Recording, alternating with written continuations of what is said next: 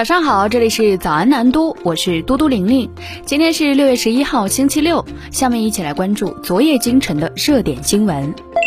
来关注商业新闻。六月十号，港股开盘，新东方在线股价低开高走，一度涨超百分之四十。截至今日收盘，新东方在线报收每股六点二三港元，涨幅百分之三十九点三七，总市值为六十五点三五亿港元。在近一个月里，新东方在线股票价格势头迅猛，区间涨幅超百分之百。六月十号一天，更是将今年以来的股价区间涨幅拉回正数。值得注意的是，同一天，凭借双语带货，在直播中穿插历史文化知识讲解的花式带货方式，新东方在线旗下农产品直播带货平台东方甄选的带货主播突然走红。在过去的二十四小时内，新东方这一关键词的微指数，也就是关键词在微博中的热议度，环比增长百分之七十二点五六。据了解，这位突然走红的带货主播是新东方在线英语名师。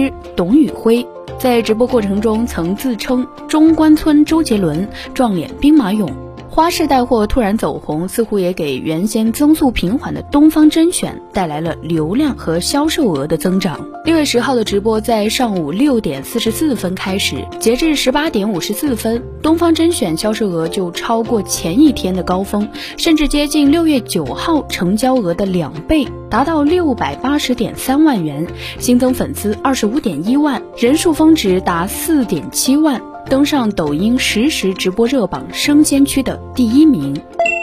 来关注社会热点。六月十号，网友发帖称，河北唐山机场路一家烧烤店多人起冲突。疑因男子酒后搭讪女子后，多人对女子进行殴打。网传监控视频显示，一名男子靠近几名女子所在的餐桌后与对方交谈，几秒钟后，双方开始推搡并产生肢体冲突。双方扭打到一起后，几名男子从店外冲进来，将女子拖到店外马路上后，持续殴打女子。旁边有几名女子试图上前制止，同样遭到推搡和殴打。据唐山市公安局路北分局消息，二零二二年六月十号凌晨两点四十分左右，某烧烤店发生一起寻衅滋事、暴力殴打他人案件。唐山路北警方已锁定嫌疑人，目前正全力实施抓捕。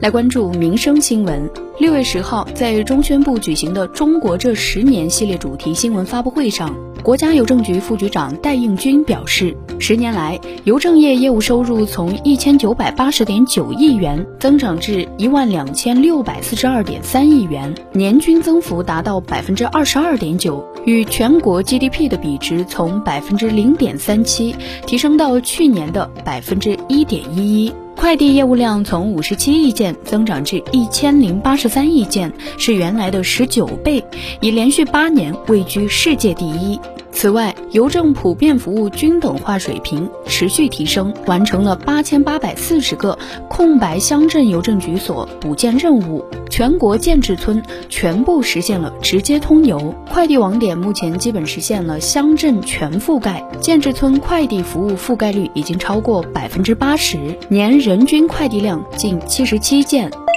六月十号，在中宣部举行的“中国这十年”系列主题新闻发布会上，中国民用航空局副局长董志毅介绍了民航发展的情况。其中提到，这十年来，民航新建迁建运输机场共八十二个，机场总数达到二百五十个，新增航线三千余条，航线总数达到了五千五百八十一条。我国的旅客运输量已经连续十八年稳居全球前两位。二零一九年，民航运输的总周转量、旅客运输量都超过了二零一二年的两倍，货邮运输量为二零一二年的一点三倍。航空服务网络覆盖全国百分之九十二的地级行政单位，百分之八十八的人口，百分之九十三的经济总量。